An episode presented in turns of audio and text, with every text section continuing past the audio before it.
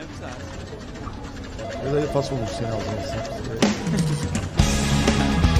É, porque tem, tem convidado que. É, mas, né, na verdade, esse é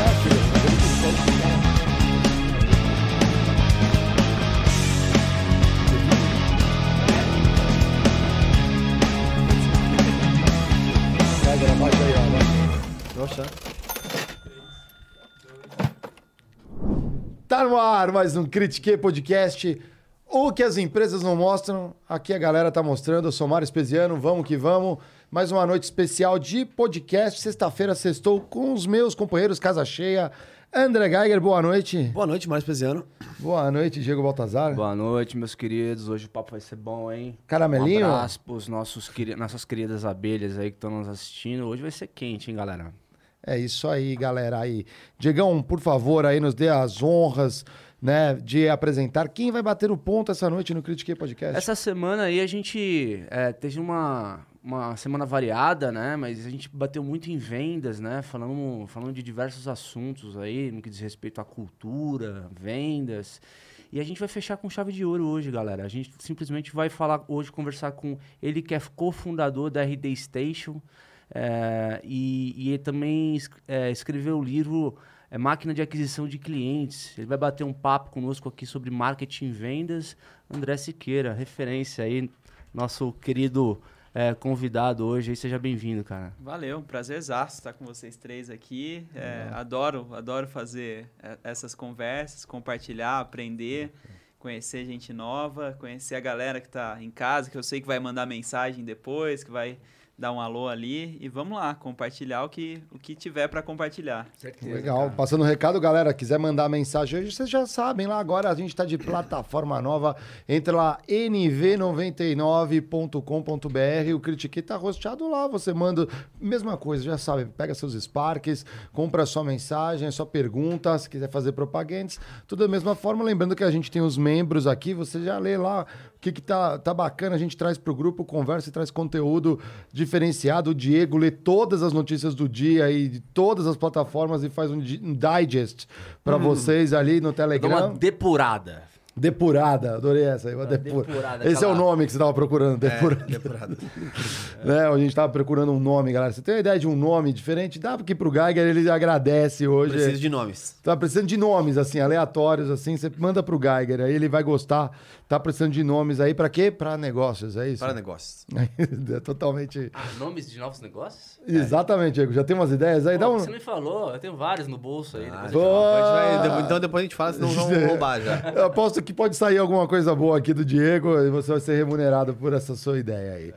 Legal, galera. Assim, Diegão, bom, como você sabe, aqui a gente tem um ritual aqui que é batendo ponto. Já bateu ponto na vida antes? vou confessar a vocês que é a minha primeira vez. Pô, que legal aí, ó. E Já Sempre inaugura num, objeto modernoso com este aqui, ó. Alavanca Ó, maravilhosa. tem intimidade, tem intimidade, Demais, pô. é- demais. Moderna aí. É, é, tá ali no verso, vira ali, ó. Tá marcado ver, aí, ó. Aí, ó. Boa.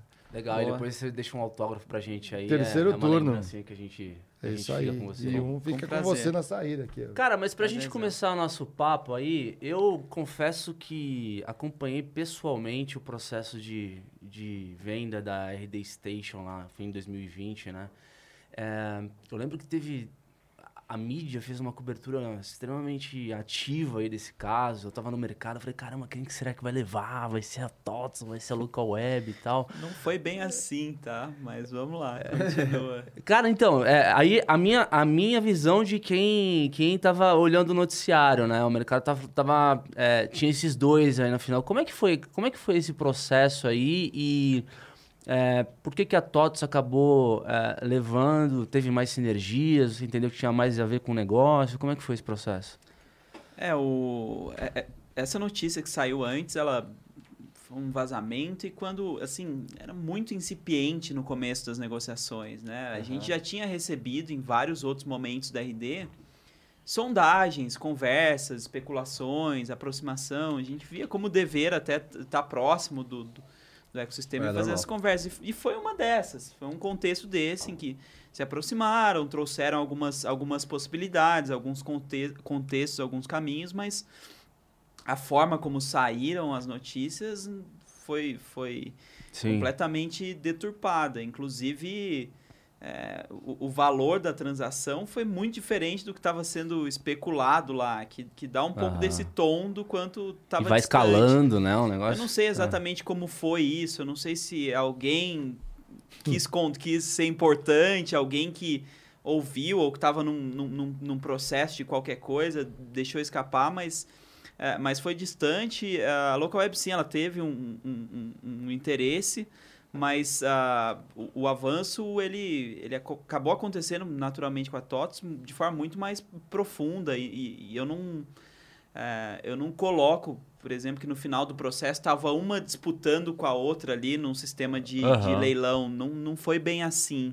Sim. É, e, e sim, a gente via mais, mais sinergia com, com a TOTS, é, não só do ponto de vista de, de às vezes, ah, estrutura, base de clientes, mas até do, do que a gente queria fazer, do nível de, de, de autonomia da RD, do caminho que eles deram para os empreendedores, do que, que eles queriam que, que, que a RD se tornasse, fosse depois, né? Eles, a TOTUS eh, faz lá o, o Investor Day deles, apresentam as estratégias deles, eles criaram três grandes frentes de negócio, né? Que é o, o Core, o atual, o- Uhum. o, RP, o que eles chamaram de TechFin, né? Que é tecnologia para a parte de finanças, e o Business Performance. A RD veio como o carro-chefe dessa frente, dessa área de negócios, reportando de maneira diferente, mantendo independência, com condições muito favoráveis para os fundadores, para todo mundo que estava lá. Então, é, a gente acabou, de fato, avançando muito com a, com a TOTS e eu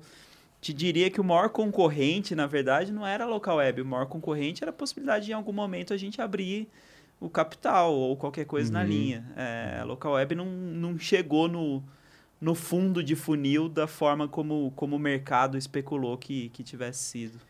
Não, mas é que isso é muito engraçado, né? Que é- até, por exemplo, no, no- vamos falar do Flow. Ah, o Flow faliu. É o que sai às vezes. Flow faliu. É. Da onde? Quem que né, tira um negócio e solta, tipo, de, ah, não, ó, porque eu vi em algum lugar, eu tenho um... Especulou. É, é a explicação da- total. É, cara, Ma- sei lá, alguém passou aqui, viu É. um PowerPoint com uma linha É. vermelha aqui, e aí, Não, puta, não, cara. vai ser vendido. E tem o é. clickbait também, Vai ser né? vendido, tipo, é. assim, é, Tem o clickbait é. hoje em dia, é verdade. Aí a Isso isca. que você falou vai ser um corte de algum canal. O CEO do Flow falou que o Flow faliu. Ah, é. Cadê a resposta? É, não, é porque eu vi, eu vi uns comentários que é, é assim: é, o Flow ele cresceu demais e sem, agora tem 100 funcionários, é, não aguentaram a pressão, merecem falir mesmo.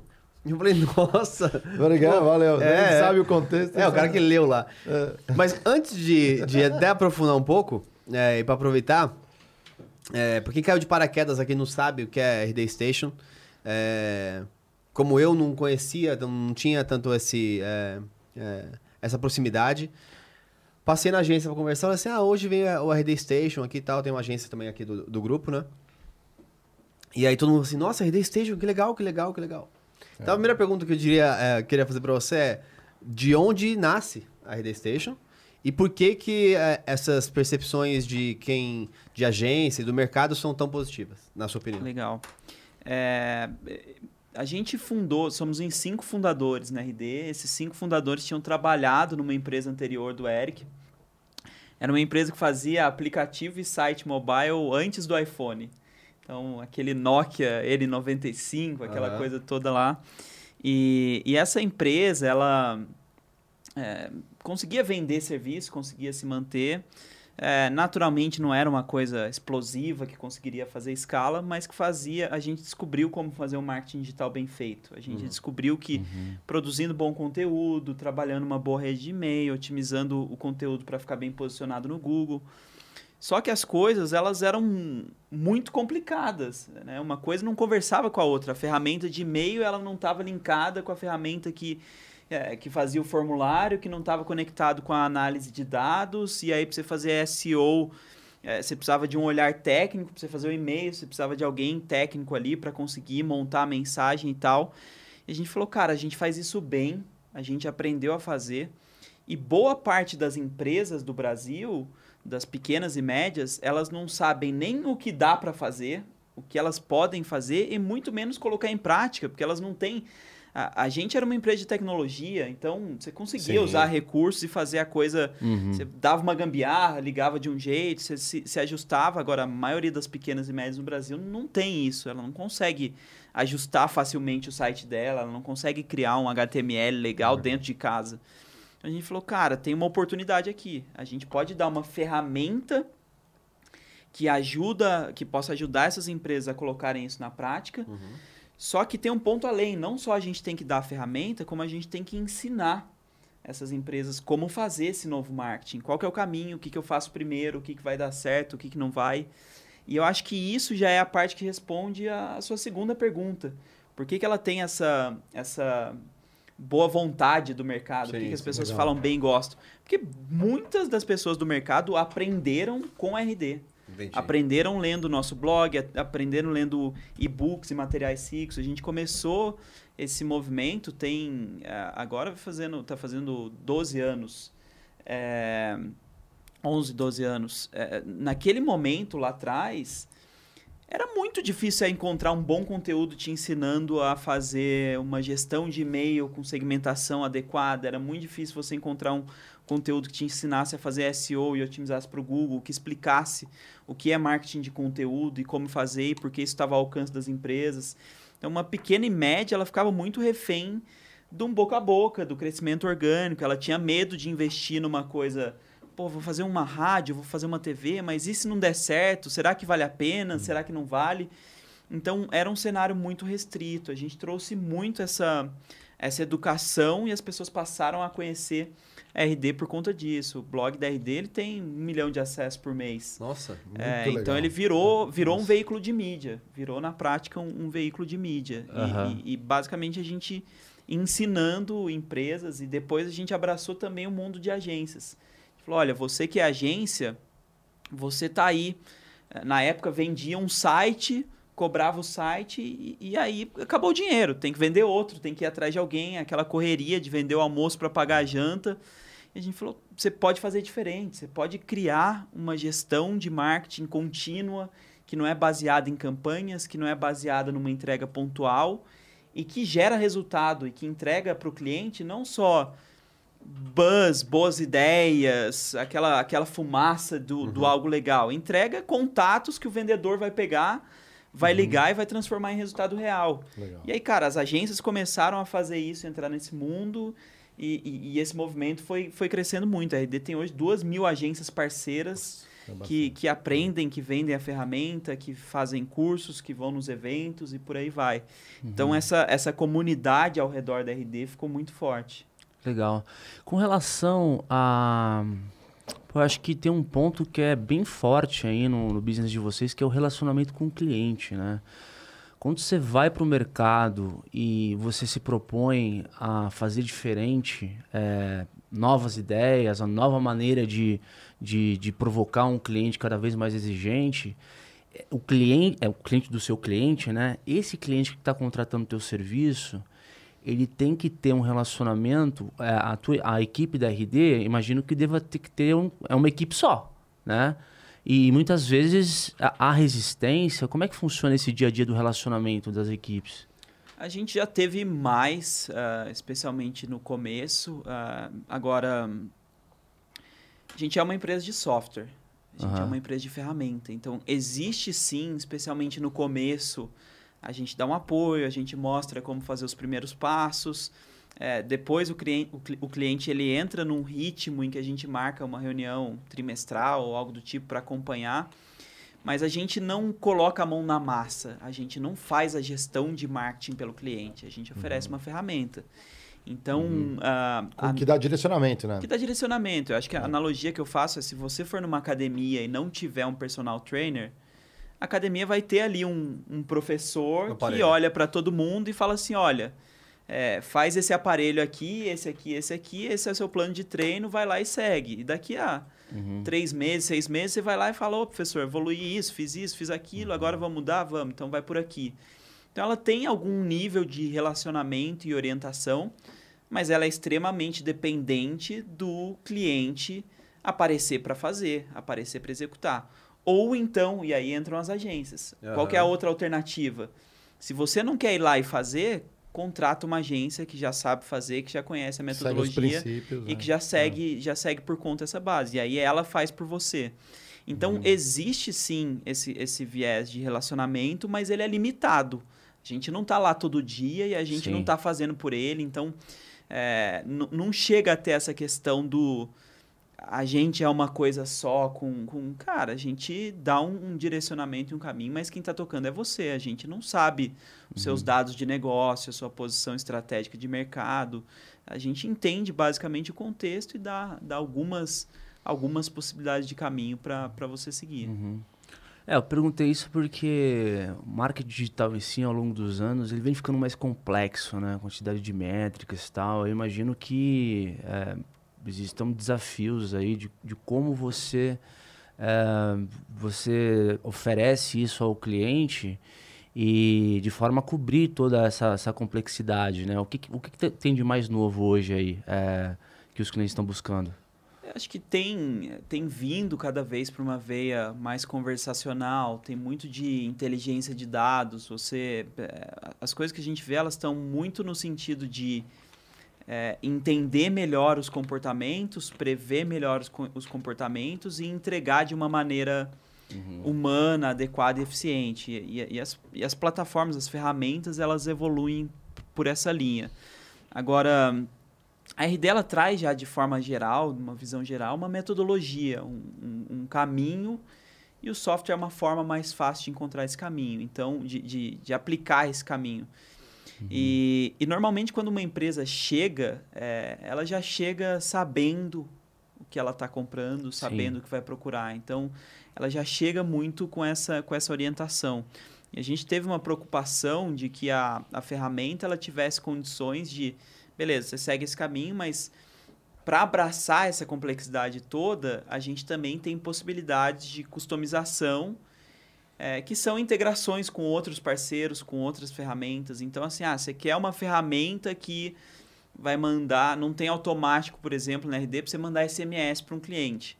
Mas tem parceiros de integração que você conecta e, e conseguem, você consegue direcionar o fluxo e fazer isso. Então, Só pra gente visualizar, assim, a gente consegue um caso de sucesso clássico envolvendo mídia social, assim, é, rede social, como que a gente pode imaginar a, a RD Station, marketing de conteúdo, fazendo a diferença para uma empresa em rede social? como a RD faz a diferença para uma empresa que está na rede É, social? inteligência de dados, por exemplo. ela não vai pegar em detalhes esse contexto de dentro da rede social. O que ela Uhum. vai pegar é quem veio da rede social, como interagiu com o seu site, em qual página ela visitou, como visitou. E se você conseguir eh, obter algum meio de contato ou usar o próprio retargeting, você consegue direcionar mais conteúdos, mais materiais, etc. Então, eh, ela tem um... A gente segue, né? Um pouco do que eu trago no, no livro também. A gente fala de cinco funções que são fundamentais na nossa concepção para uma empresa ter uma, uma estratégia adequada hoje. A gente precisa atrair gente nova. A gente precisa fazer com que desconhecidos nos encontrem. Uhum. A gente precisa transformar desconhecidos em conhecidos. É o que a gente fala, chama de conversão.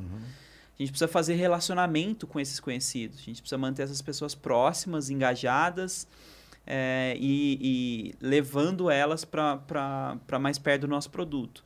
Para que a gente possa fazer a venda, de fato.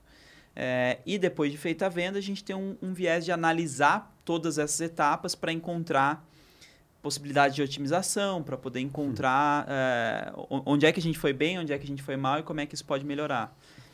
Dentro da plataforma RD Station Marketing, você tem ferramentas que ajudam em cada uma dessas etapas.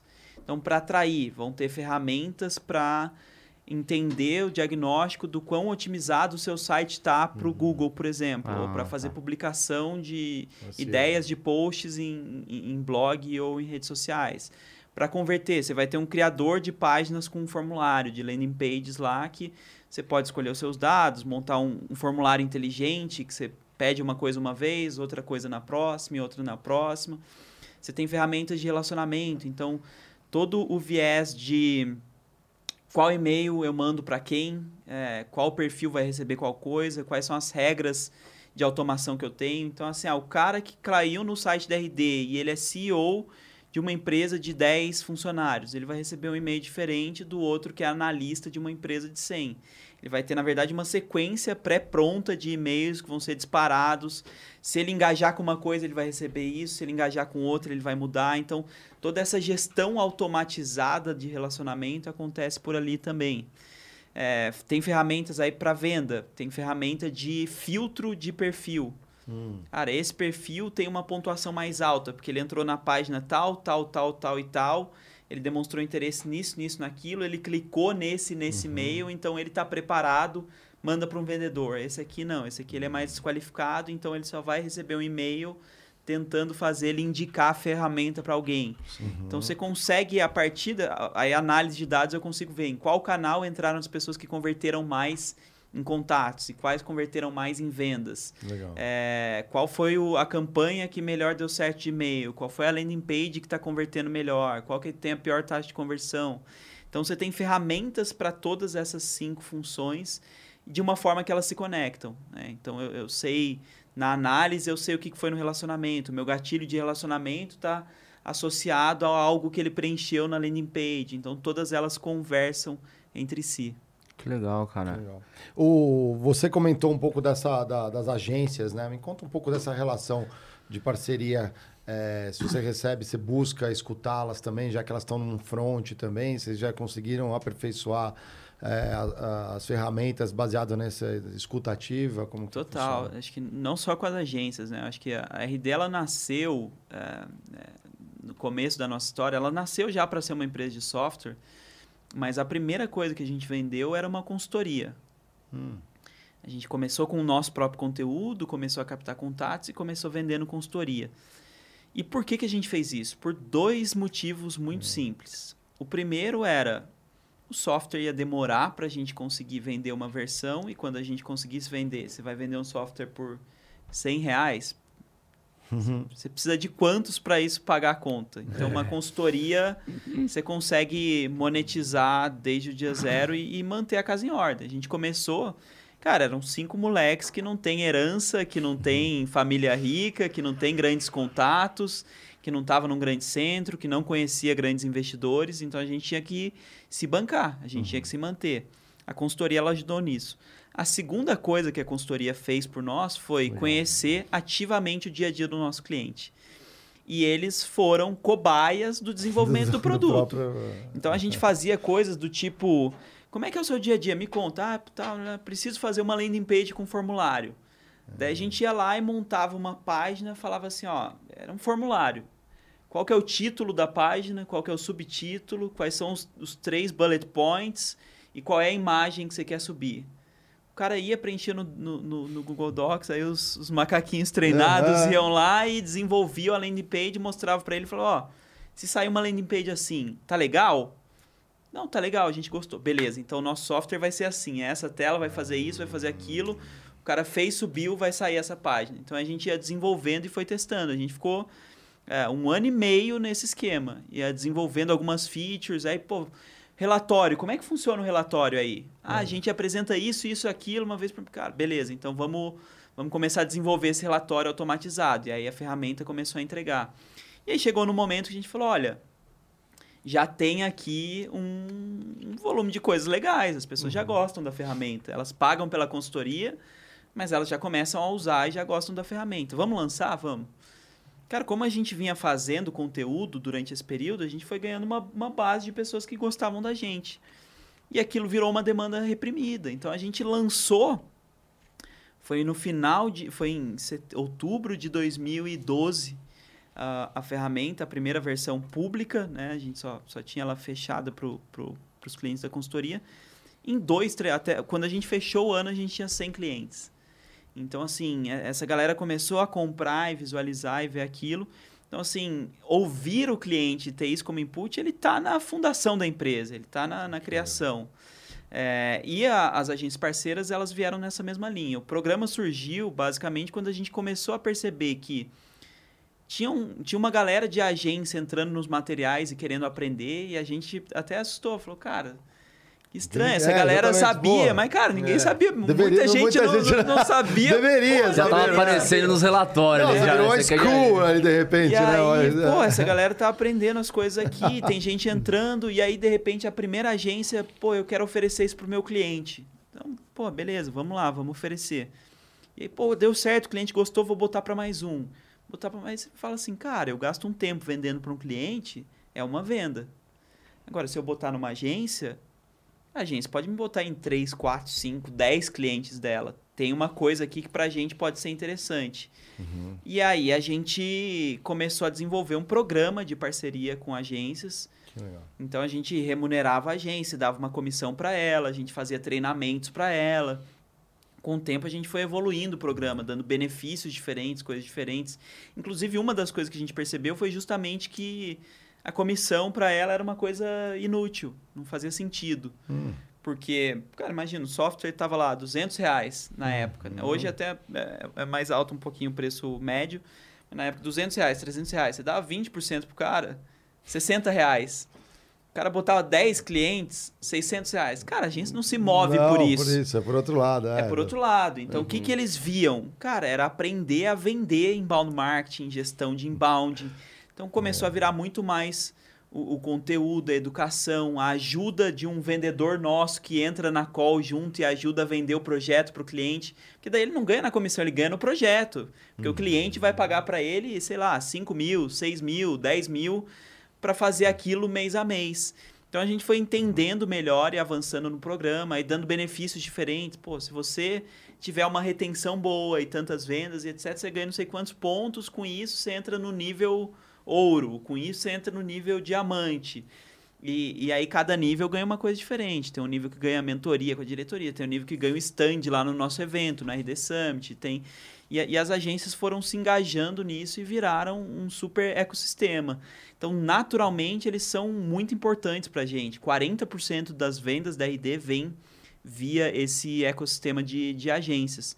E elas naturalmente demandam, elas naturalmente são, são antenadas, elas procuram o que está acontecendo de novo, elas procuram formas de, inte- de integrar com a RD. E, e a gente tem até ferramentas formais, por exemplo, a gente tem o, o- um board de agências que são advisors nossas, então são reuniões que a gente faz com uma certa frequência para ouvir como é que estão as coisas, o que está ruim, o que, precisa melhorar, o que, que vocês estão sentindo falta, até coisas informais. Então, o dia a dia, o consultor está o tempo inteiro com a agência, escuta. É, os eventos que a gente, com a pandemia, a gente pausou, vai voltar agora em, em 22. Mas é, a gente escutava, tava, lá, eu tava sempre no evento, conversando. Então, você sempre, a gente sempre teve essa cultura muito forte de, é, de ouvir quem tá, quem tá ao redor e trazer isso pro nosso, pro nosso dia a dia. O famoso Gemba, né? Que a gente fala aqui, né? Dos japoneses. Eu queria, eu queria só aproveitar para fazer um- uma analogia é, com a estratégia de aquisição de clientes. Até para talvez quem está assistindo ter uma, um exemplo mais palpável é, com um produto físico. Para você, como às vezes estratégias elas podem ser é, replicadas em vários outros lugares, né? É, eu mesmo estou aqui na conversa, está falando de uma, um propósito que tomou e eu consigo enxergar esse propósito em diversas outras coisas. Por exemplo, a gamificação de um, de um negócio e coisa do tipo. Na Gillette, é, a estratégia que a estratégia que seguia, que, o que guiava a Gillette era muito simples.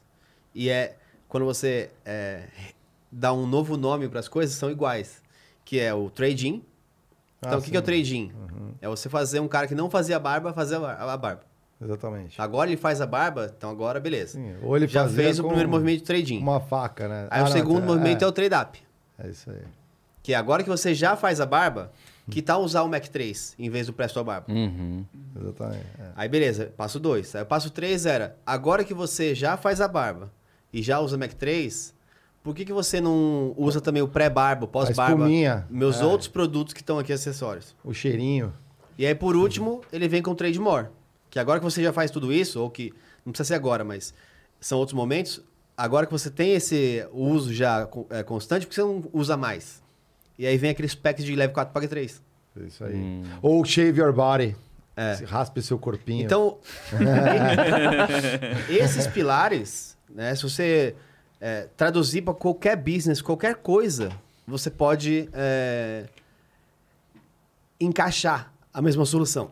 Então, sem pensar isso, como eu atraio mais o trading, aí usar mais dinheiro, consumir mais produtos e aumentar a frequência. É muito. Você faz isso, né, Mecânico, Diegão? De né? certa forma, mesmo Porque sendo é. mais B2B, você dá, ó. Você tem, você tem. De certa forma, você segue esse princípio. Ah, já tô empurrando esse produtinho, agora vai ter mais ele. Ah, é o cross-selling, upselling, né? É. Você, naturalmente, quando você tá num relacionamento com o cliente, é- é aquela coisa, né? Você tem que vender o que o cliente precisa. Ah, Mas no meio do processo, você vai identificando coisas que no, no que ele precisa começo... muito.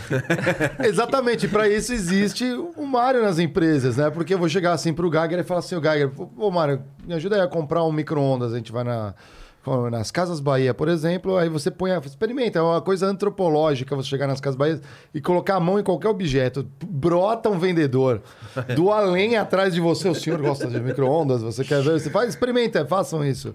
Você põe a mão, Aí ele fala assim: ah, tô querendo ver um micro-ondas. Ele vai te empurrar para o micro-ondas, que é autolimpante, que tem rádio, que tem GPS. Para que, que você precisa de um GPS no micro-ondas? Ele não vai sair daquele lugar, mas ele te vai empurrar isso. Então, e aí só para combar analogia, a gente voltar para a conversa, que acho que isso é muito interessante, esse é o efeito loja. No efeito digital, se você comprou os últimos três anos, comprou três micro-ondas básicos, ele só te- vai te empurrar o básico direto. Ah, O, o, Porque ele já conhece o seu o né, algoritmo. comportamento é o seu previsível. comportamento, a previsibilidade, e não vai fazer você eventualmente falar assim, hum, tá muito caro, eu vou sair. Porque ele sabe com o algoritmo que é o risco de eu vender uma coisa que a pessoa não precisa e falar assim, hum, não é pra mim. Então já targetear e dar a coisa certa no digital é muito mais importante do que no físico. Com Porque certeza. no físico você ainda puxa, ou, não, não, ve- vem aqui. No É digital você não não tem tem. segunda chance. Sei. É que eu acho que o, o digital, é, e- ele tem, ele tem, você tem um balanço, né? Ao mesmo tempo em que ele tem os dados e os dados trazem a previsibilidade, você não tem a capacidade humana, que é uma coisa muito poderosa. né? Que é, cara, o que, que você está precisando hoje? É. Isso é poderoso. Pô, você já tem tal coisa também. Você, você não consegue ter o mesmo nível de troca. Então, é, naturalmente, você precisa, você precisa usar muito os dados para conseguir ser mais assertivo. Porque se você não for, você Não, você e, não vai ter um retorno. e a relação do cliente com o produto, ela cada vez mais vem se diversificando, né? Porque o cara hoje ele pode comprar desde o, num portal de e-commerce, ele pode ir numa loja física, ele pode comprar no e-commerce e pegar na loja física, ele pode é, usar outros canais, por exemplo. Eu, eu- queria falar de um, de um ponto que talvez a gente entre, nem sei se é uma especialidade ou não, mas é sobre LGPD. Porque, por exemplo, é, chegaria um, um tempo, vamos supor que a gente não tivesse nenhuma lei de proteção.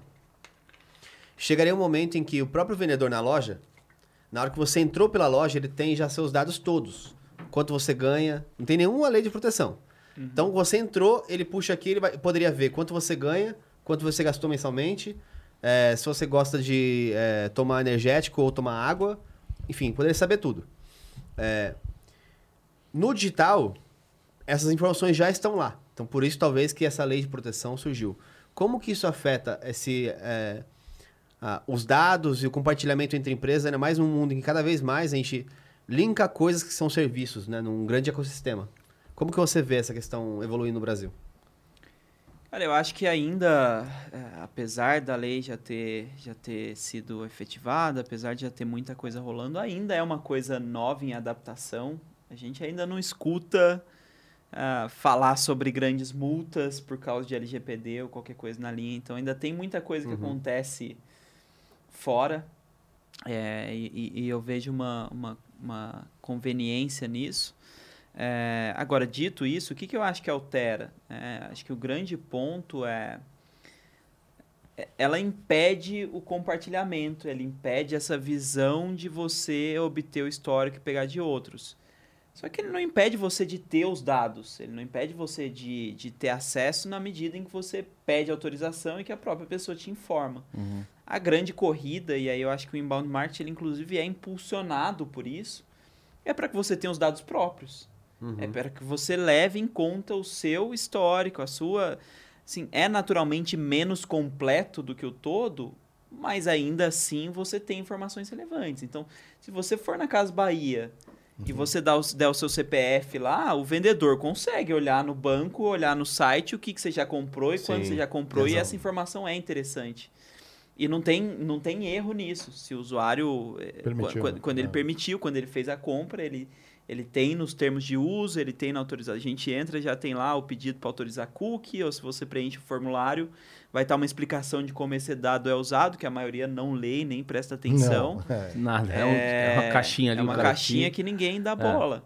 É, então ainda existe a coleta de dados. E eu acho que começa a ficar uma briga grande de quem consegue coletar mais dados por conta própria. Sim. Então é, é, é um movimento que é, você vê às vezes essa, esse empoderamento às vezes de grandes players, ele começa a ficar mais perigoso por isso, porque os grandes players continuam tendo Muitos dados. muitos Mas uma, a briga, uma briga emblemática que aconteceu recentemente é a briga da Apple com o o Facebook, Facebook, né? É, exatamente, porque é, por, outro, por um lado, o Facebook diz que eu agrego valor para pequenos empreendedores, que são os meu, o meu público, É então é do interesse é, do ecossistema que, que, que, que se consiga fazer Claro. o melhor uso dos dados, etc. E a Apple chega e fala, mas é, o, o, que, o dono do dado tem que autorizar para você usar. Isso de Eles fato, mas. provisionaram 10 bi é, a menos no lucro líquido a longo prazo por causa É, disso. É exatamente Impressionante. isso que aconteceu. É Na que- verdade, foi a É minha que, cara, vira uma guerra de storytelling, de quem quer vender um lado pra, pra É se porque assim, a defender. minha, a minha mas- preocupação. É que assim, o, meu, o, lado, o lado ruim é assim, pra. Tem muita gente que fala assim, ah, tá bom, tô, tô deixando minha privacidade e tudo mais, tô, não tô colocando meus dados. Mas tem o lado ruim que é, por exemplo, estou aqui nesse bairro, quero encontrar uma pizzaria. Putz, ali, ó, GPS já mostra, tenho, tenho meus dados, já consigo pegar automaticamente. Aquela coisa que a gente até brinca que o Geiger, o Watts, aqui outro dia, a gente fica falando, fala aí, moto, moto, perto do celular. Você abre, tá ali, propaganda de moto, É. uma atrás da outra, entendeu? Assim, ok. Então, é que, é que pra mim. Se você tiver disposto, né? é- então, é que pra mim, assim. É, acho que talvez não precisa nem se alongar muito nisso, que é- são, são viagens aí.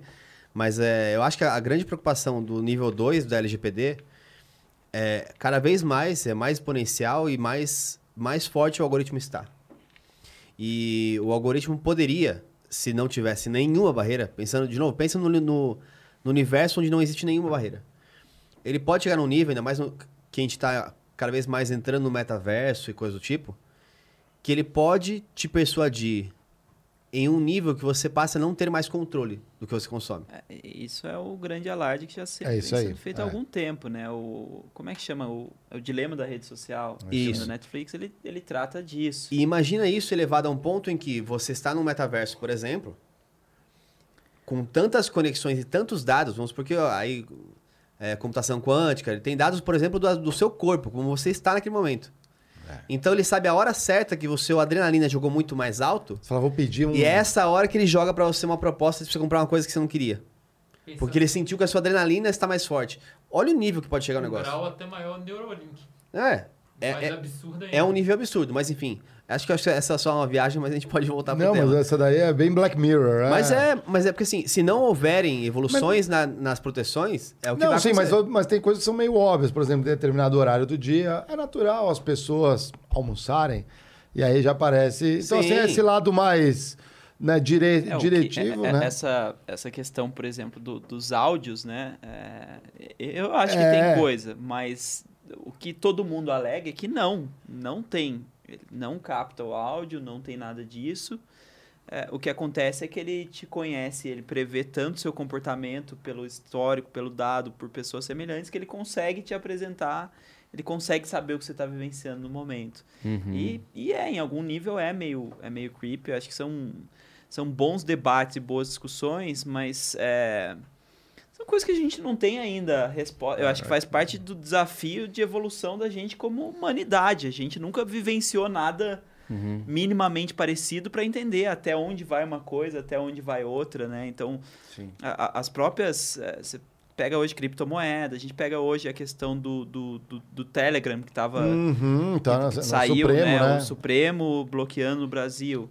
O Telegram tem uma grande vantagem, uma grande desvantagem, que ele ser anônimo. Sim. Isso é, isso é bom, isso é ruim. O Bitcoin é a mesma coisa, cara. Se alguém quiser me, me sequestrar, o Bitcoin é uma puta ferramenta de, de resgate, porque o cara consegue mandar para uma, para outra, para outra lá, depois eles resgatam sei lá onde. e- É, mais ou menos, médio. Ah, conta aí, o Geiger, ó, ele é... ó, vamos Não, é que você viu, prenderam um casal americano que tinha roubado lá é, da Bitfinex 26 milhões, ou bilhões, alguma Ah, coisa é, tipo. eu não vi Eles seguraram vários, vários tempos, só que, tipo assim, é que o lado bom daqui da, do mundo da blockchain é porque tudo está registrado. O, o difícil é o trabalho para você ir abrindo, fazendo as contas, para você ir fazendo o caminho reverso. É. Mas aí pegaram o cara e descobriram já que, ó, bom, essa é a conta que foi a conta que, que fraudou. Agora é esperar essa Espera ele conta gastar. É. Aí, uma, uma hora que gastou, eles fizeram de novo o rastreio e pegaram. Um casal. Uhum. bilhões que eles roubaram. O cara pergunta, mas e o Monero, por exemplo? O Monero é uma saída pra isso, não? Pergunta, realmente não. Semana que vem a gente vai discutir, vai discutir um pouquinho disso aí, É, vai falar de é, blockchain, a gente já vai vai falar de blockchain. outras coisas. Mas enfim, só pra fazer um, um parênteses aqui. E, e, André, falando da porta da, para dentro da empresa agora, né? A gente sabe que a gente pode dividir aí estratégias de marketing para você vender mais ou para você tornar sua marca mais conhecida. É, você acha que é, as, as empresas, qual é a jornada de maturidade que você entende que hoje é, tem muito mercado para ser explorado ainda no inbound? Como é que você vê hoje o mercado brasileiro? É, Eu entendo que, é, com certeza, é um mercado bem mais competitivo do que, do que há alguns anos atrás. Uhum. É, e, e acho, inclusive, que a gente tem um pouco de culpa nisso, né? São, são 30 mil clientes ali fazendo conteúdo e, e tantos outros que não são clientes nossos hoje, mas que, Seguem a linha. mas né? que Segue a linha. seguem e aprenderam, ou que já foram e, e- e- e, enfim, migraram, ou qualquer coisa do tipo. É, mas ainda assim, cara, assim, tem muita coisa. Se a gente. É difícil muitas vezes desassociar da, da bolha que a gente vive, né? E aí a gente vai falar de inbound marketing aqui, beleza. Aqui todo mundo produz conteúdo, aqui todo mundo. Cara, vai conversar no, no seu bairro, vai conversar no, no mercado real ali, vai ver se o seu dentista sabe o que é inbound marketing, vai ver se o seu médico sabe o que é inbound marketing, vai ver se o, o, o- Cara, tem muita coisa ainda que eu acho super, super pouco explorada e que tem oportunidade, mesmo de quem faz bem, acho que ainda tem muita coisa em formato, em... é, assim, quando a gente começou, cara, o conteúdo era basicamente eu botar para fora aprendizados. Cara, hoje você vê coisas muito diferentes em termos de forma, em termos de design, em termos de estilo. Tem gente trabalhando vídeos com uma estética super legal. Às vezes outros modelos de vídeos, às vezes o podcast ganhando formato. Isso tudo são variações de uma, de uma coisa de conteúdo que lá atrás era super simples. E cada ramificação dessa abre oportunidades e pontes para que as pessoas façam do jeito que elas mais se identifiquem, do jeito que faz mais sentido para elas. Uhum. É, assim, eu como marca, não faz sentido eu fazer um podcast se, se não é meu perfil, se eu não gosto de falar, se eu não gosto de conversar, se meu, se meu cliente não escuta. Então, quanto mais ramificações a gente vai abrindo, mais espaço a gente tem para que para que as empresas entrem e consigam fazer algo que tenha identidade com, com o perfil de cliente delas. Né? Uhum. Uma pergunta, uma curiosidade. Para você, o conceito de vender mais significa direcionar conteúdo a públicos específicos necessariamente? Eu acho que isso é um, um caminho para fazer isso. É, assim, o meu, meu entendimento é, eu acho que hoje, para mim, a empresa que ganha é a empresa que consegue ajudar mais as pessoas. E muitas vezes, vender é uma forma de ajudar as pessoas. Cara, se eu tô com sede, você me vender essa água, você tá me ajudando. Uhum. Tô te pagando por isso, mas você tá me ajudando, você tá resolvendo um problema meu.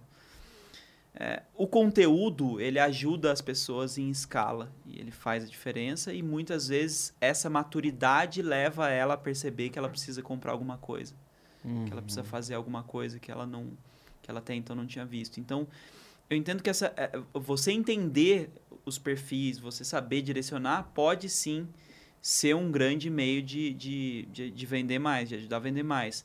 Agora, tá longe de ser o único. É, por exemplo, eu acredito que um vendedor entrando em contato com uma pessoa, ele vai conseguir vender mais que o conteúdo. Se, eu, se eu pegar assim, 100 pessoas foram abordadas pelo vendedor, 100 pessoas leram blog post. Aqui eu, eu não tenho dúvida que no primeiro lote vai ter mais gente comprando do que no segundo. Porque o vendedor ele faz a conexão, ele pergunta, e aí, tá tudo bem, o que, que você precisa e tal. coisas que o, Problema que o não é conteúdo não tem. né? O problema é que para eu ligar para 100 pessoas, eu vou ter que ir de uma por uma. Para eu mandar um conteúdo para 100 pessoas, eu faço tudo de uma vez.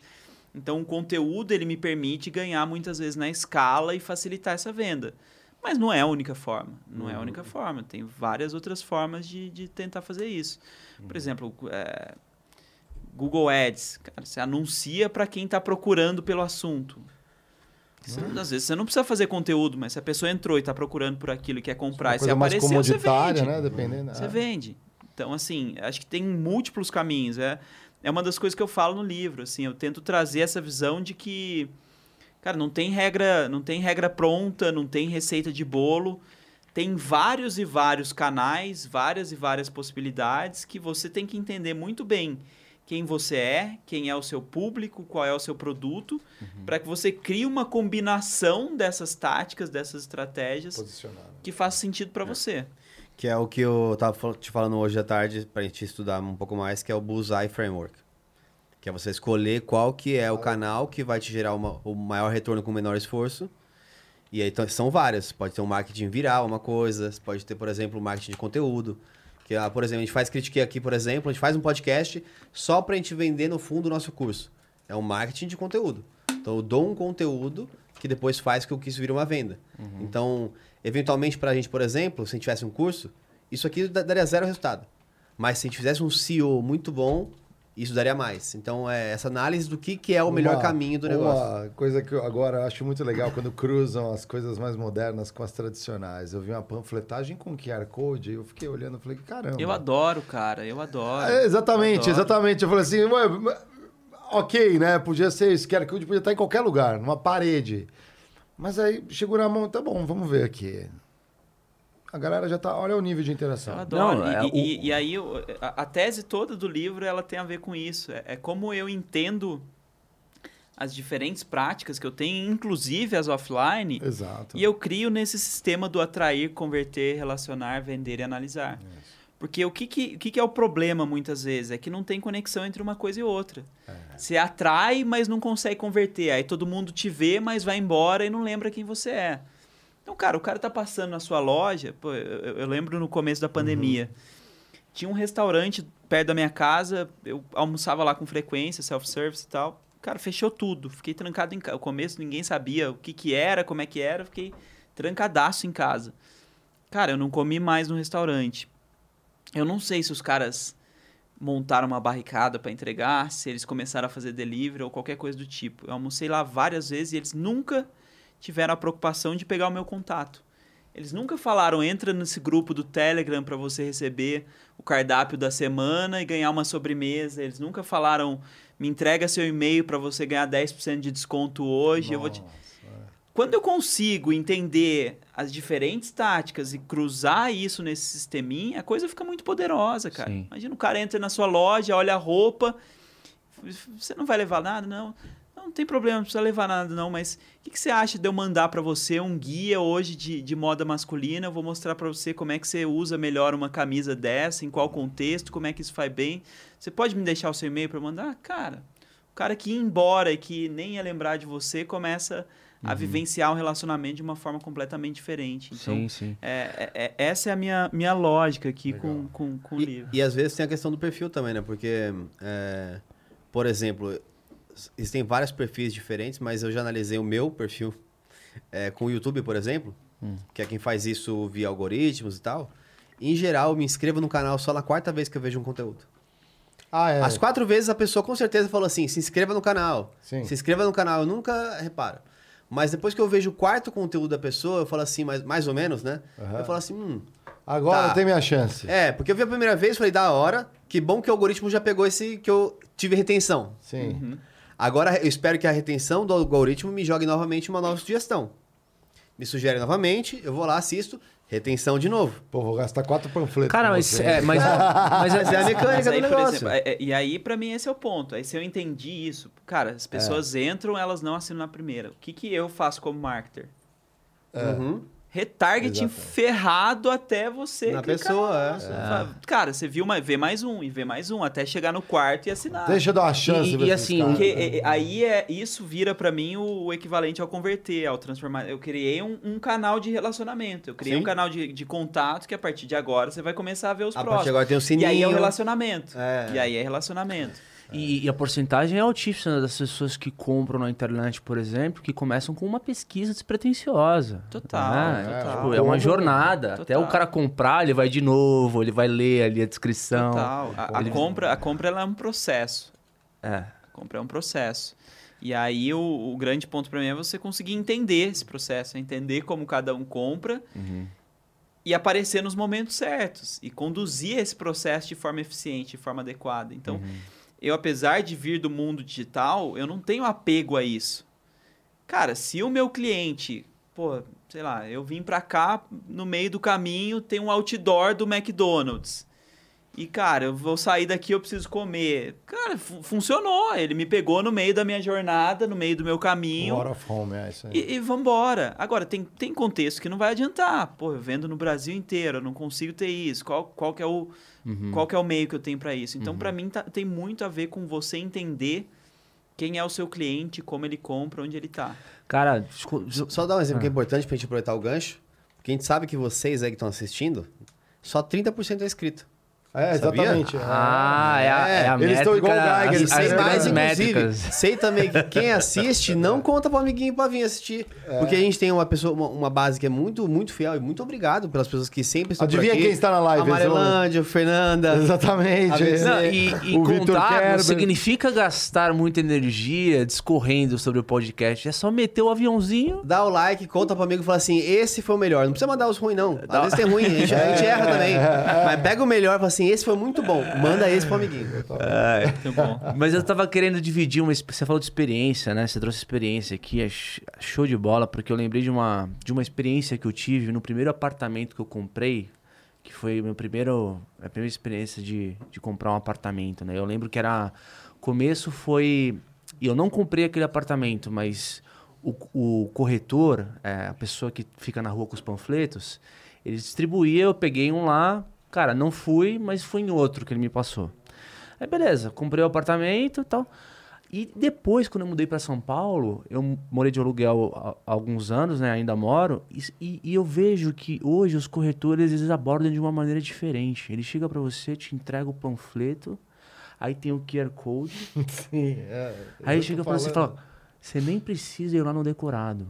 Dá um QR Code aqui e você vai ter uma experiência no nosso decorado com aquela visão 360. Aham. Eu fico imaginando quando chegar o metaverso nesse. É, exatamente. Já chegou, verdade. ca- Em, em, em construção. É, não, eu não, eu não sei de um caso real, mas, cara, é, é como se a pessoa estivesse dentro do apartamento Total. que antes ela precisava agendar um horário para visitar o apartamento. Então as coisas estão. É, jornada de compra pra mim tem é, é, esse processo pra mim tem a ver com entender a jornada e reduzir as fricções e estar no lugar certo. Então, cara, certamente poucas pessoas visitavam, essa era uma barreira, como é que eu torno isso mais fácil?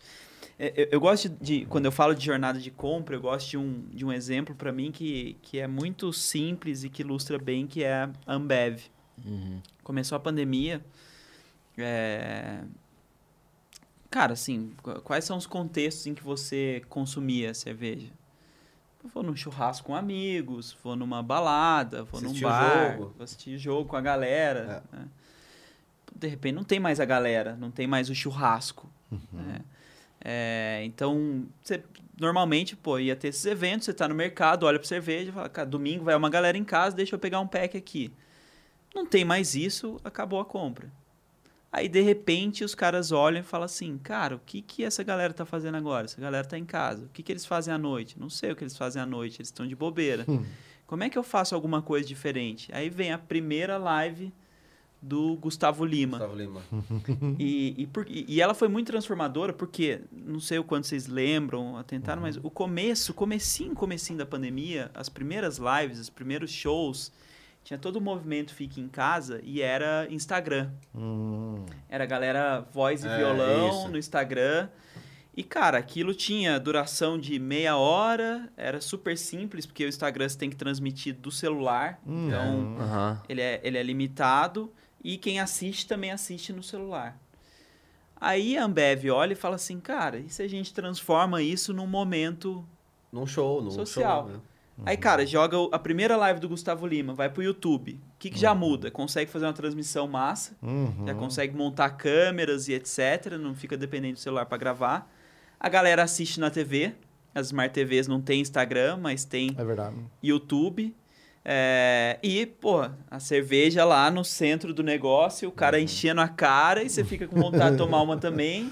É isso aí. Isso é entender, jornada de compra, é isso, cara, eu vou lá no supermercado, vou fazer minha compra, eu já vou comprar o packzinho, porque eu não tenho mais churrasco, não tenho mais nada, Fora mas... construção de marca junto. Porque tem live né? do Gustavo Lima. Porque tem live do Gustavo Lima. Quer dizer, É. ele, ele, ele molda o- a jornada de compra. Você Exato. criou uma jornada de compra plantando um. Cara, Não, e era bem isso. Eu lembro que a gente fazia, ah, os meus amigos, na, na pandemia, aquela loucura, né? Todo mundo isolado.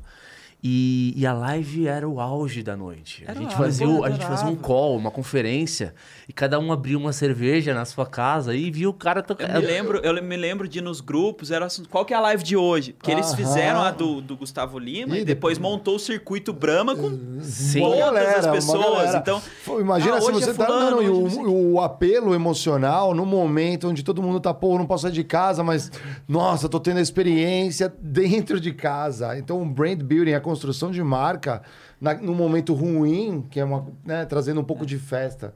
No momento onde todo mundo tava meio borocochô. Mas, por exemplo, é, e, e eu nem penso pelo lado do brand Sim, eu penso pelo lado, lado de- de gerar venda. demanda. Sim, gerar a galera- contexto, criar, criar a jornada. É que assim, pode, é porque pode gerar a jornada de falar assim, nossa, que legal essa festa, tô afim de tomar uma cerveja. Aí você chega no mercado e você vê aquela marca que tá um pouco mais barata e leva ela. E aham. dane-se quem fez. Então, assim, o brand building entra nisso, né? Sim, Pô, sim, já ali total. então eu vou levar. É a mesma que o Gustavo Lima tava tomando, e aí você ajuda a converter também. O- Outro case nessa linha, vou ficar embebido. Todo mundo mas vende, no da- fundo, né? O da, da Pepsi. Uhum. Cara, que, que- como é que era a jornada de um cliente refrigerante? Ele Sim. chega no restaurante e pede coca. Exatamente. Cara, como é que eu afeto essa jornada? Eu fecho um puta deal com o distribuidor, Isso. eu fecho um preço, subsídio, eu dou o freezer pra ele, eu dou não sei o que pra ele. E qual que é o outro ponto que eu tenho que mudar? Eu tenho que fazer o cliente aceitar quando o cara fala Pode ser não Pepsi. tem Coca, pode ser Pepsi. O cara lançou a, a propaganda, E dá a resposta, comercial. pode. pode ser, pode ser. Pode pode. ser? Fala, pode. pode. ser. É isso aí. Pode. Pode. Então você já Pode. responde assim, né? Quando o cara Então, fala. ele, que- ele assume que, que ele não é o primeiro, que ele é o quê, mas, ele- cara, ele tá influenciando. Ele tá Sim. entendendo a jornada do consumidor tentando Não, ele tá influenciar isso. construindo, ele tá construindo o garçom que vai na mesa. é, ele tá colocando a TV na realidade, na real, né? Tem um exemplo muito bom também, que tem no, no livro, que chama Posicionamento, Batalha por Posicionamento. Esse livro, pra mim, é, fantástico, cara. É Eu muito eu, bom. falo dele aqui. Fala. É fantástico. É muito bom. fantástico. E aí ele usa- dá o exemplo da Hertz, que é, não é- não sei se da Hertz, mas é uma companhia de aluguel de carros. Ah, sim, a Hair, que e era a aí fala segunda. assim, quando você não pode ser o primeiro, seja o primeiro sim, em algo, ela em com outra a coisa. budget. É isso É. aí, é, esse é o caso. E aí no posicionamento, a maioria das pessoas fala assim, pô, eu vou, eu vou com quem é mais seguro, mais seguro é o primeiro. Aí pra quebrar esse sistema, a- o marketing que a, a- essa Hertz budget, ou é, a a budget, budget, é. começou a fazer é, nós somos a segunda maior é, dos alo- é, Unidos, locadora de, de, de carros dos Estados Unidos. É, o, que- acontece Por muito quê? é- Porque quando você é a segunda, você se esforça muito mais. Pra ser a primeira um dia. É Então isso você- aí você associa assim, não, peraí, a segunda é muito mais é, segura. Uhum. Entendeu? É, ele traz muito o contexto de você criar um criar uma criar uma categoria nova, cara. Uhum. Cria- eu sou o melhor dentre os que fazem tal coisa. Eu sou é, eu me lembro, pô, eu morei 11 anos em Floripa, né? A RD é de lá.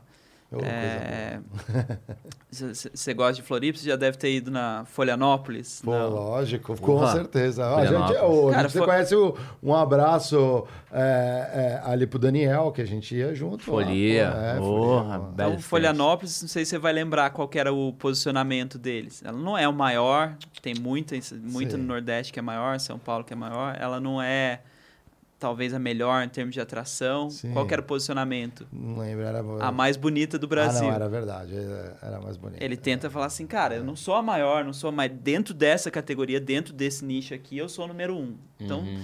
cara, às vezes você cria, assim, pô, eu- É.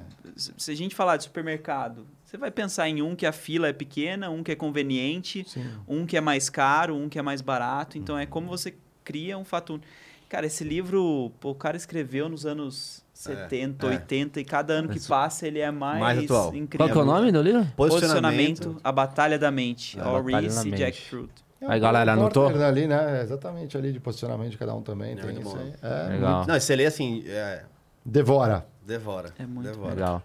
E, assim, eu queria saber um pouquinho se- qual é o- quais são as métricas que vocês trabalham aí eh, de forma eh, recorrente com os clientes para você medir resultado, entregar valor? Como é que funciona essa dinâmica? Do cliente. Isso, do cliente. É, do cliente, o que a gente acaba olhando e tem é o entendimento do.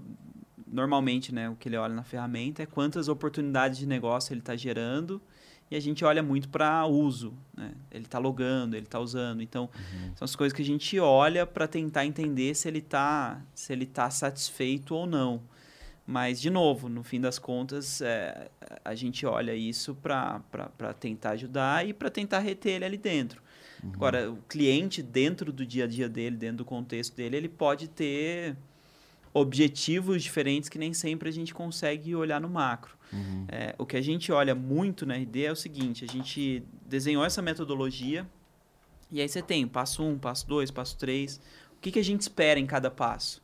Então, cara, no passo 1 um, ele tem que ter criado uma landing page e gerado pelo menos 50 contatos. Passo 2, ele precisa ter feito isso, isso e aquilo. Passo 3, ele precisa ter feito pelo menos uma venda. Então a gente vai acompanhando o quanto esses clientes estão andando na jornada para entender qual que é a saúde da nossa, da nossa base. Só que, de novo, a gente não faz uma gestão de dia a dia desse cliente. Então é, é uma coisa muito mais macro para a gente intervir quando a gente percebe que o cara não entrou na ferramenta faz uma semana. Tem alguma coisa errada ali. Ele não está tendo resultado. Vamos dar um alô para ele para ver como a gente pode ajudar ele. Agora, é, não dá para você ter um- uma coisa geral, porque pô, a meta de vocês talvez seja crescer o, o faturamento 100% no ano. E a gente tem um cliente lá que tem 30 anos que crescer 5% para ele é incrível. Ou uma empresa mais estabelecida. Então, é, é difícil você ter uma coisa que, que sirva para todo mundo. A gente olha muito para esses passos da, da metodologia e o desenvolvimento do, do cliente em cima deles. one size fits all não funciona aqui, né? Uma coisa só para Ah, para quase tudo. É, né? pra quase tudo, não tem como, né? Sem dúvida. Vamos dar uma olhada, galera, no emblema do dia aqui, ó. Então, a galera sempre já passa querendo usando uma balbúrdia no nosso chat. Emblema, emblema, emblema. Galera, para resgatar emblema é muito difícil hoje, hein? Vocês vão se esforçar. RD é a palavra-chave. Entra lá, critiquepodcast.com.br barra resgatar. Caramba, tá irado, hein? É o PH, né? Ó. É, parabéns, hein? ó. Nossa. O PH tá arrebentando. Cada emblema aqui que ele É. faz, meu. Te apoia os Muito artistas legal, digitais quando você resgata lá, lembrando que você tem acesso gratuito para resgatar nas primeiras 24 horas. Passou disso, não tem problema, pega seus Sparks, procura alguém que está vendendo, você vai achar, provavelmente já tem uma galera aqui que está movimentando o mercado de emblemas. Eu tenho praticamente todos do Critic, eu não tenho um que eu não sei que eu acho que eu não resgatei quando eu tava de férias aqui, guys. Vocês não querem vender para mim? Eu só vou é, completar minha coleção quando tiver disponível para eu ver a minha coleção do Critique. Hoje você entra lá, tá todos ali. Pode dar feedback sim, viu, galera? Tem É. feedback como pode melhorar a plataforma, a gente também tem feedback. Mas manda aí, fala assim, pô, tá muito confuso ainda ver. Ia ser melhor se tivesse as coleções isoladas. Porque eu, quando tiver o Critique isolado, eu compro todos. É isso aí. Hoje eu nem sei qual falta. Veiga, ó, vou botar aqui na ata aqui, ó. Nem sei qual falta. É verdade. Algo, tipo, né? É. Põe, põe na tela o, a- o mercado, só pra galera ter uma ideia de como, que, como tá hoje. Como tá funcionando o mercado aí de agora.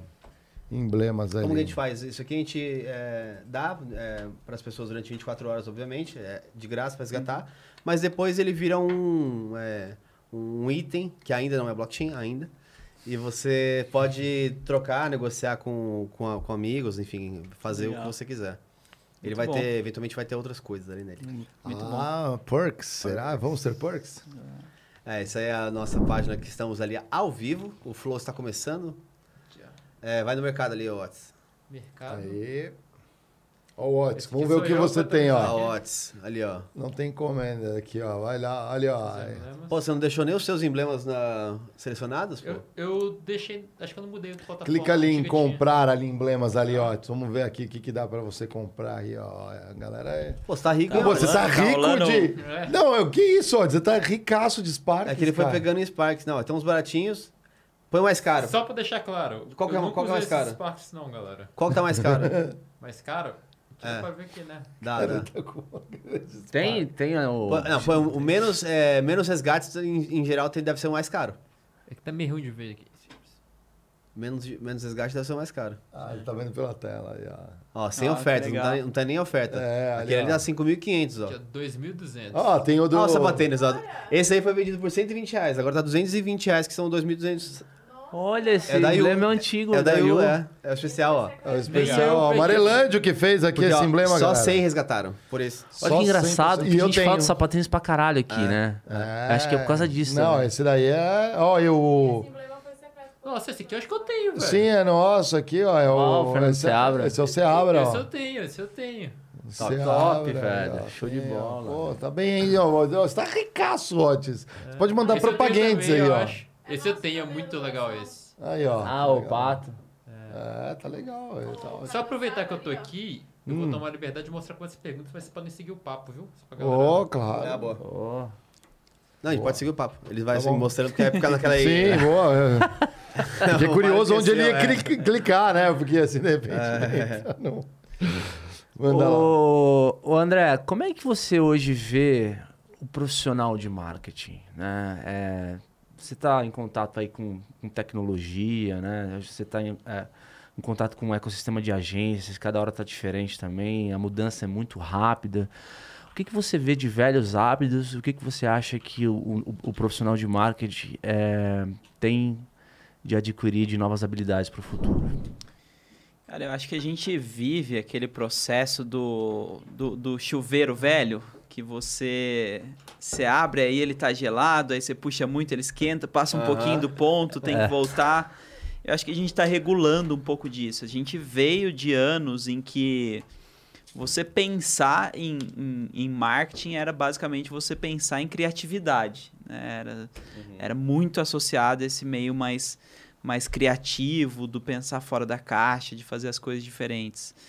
E eu acho que com o crescimento do digital, a gente viu uma era, e, e- e eu surfei disso, eu fui muito por um lado do, do engenheiro, do, do analítico, do deixa eu olhar dados, deixa eu olhar números. Você é tá formado, bem. hein? Eu sou da administração, Da mas administração. eu sou engenheiro por osmose. É, fundei uma empresa com outros quatro engenheiros, dividia departamento de faculdade com engenheiro. E Meu, meu background, não, não me dou mal com a matemática, não. Então, é, eu brinco, eu sou engenheiro por osmose. E aí a gente tinha esse ângulo muito mais científico, enfim. E eu acho que ele funcionou, ele trouxe muita visibilidade, ele trouxe muito resultado. Só que o que, que, o que, que eu vejo acontecer hoje? Quando as pessoas estão fazendo as mesmas coisas e olhando para os mesmos dados e para os mesmos caminhos, você começa a ter um nível de competição. E aí, quando você começa a ter um nível de competição, você precisa daquele perfil criativo também. Então, você precisa combinar um pouquinho desses dois, né? Então, pô, eu- o que, que, que acontecia, né? O criativo nem estava olhando para o Google. Uhum. Aí chega o analítico e fala assim, poxa, tem 20 mil pesquisas pelo termo X, vou escrever um conteúdo sobre o termo X, tô bem posicionado, tá na frente. Agora tem 10 pessoas eh, escrevendo sobre o termo X e disputando entre elas.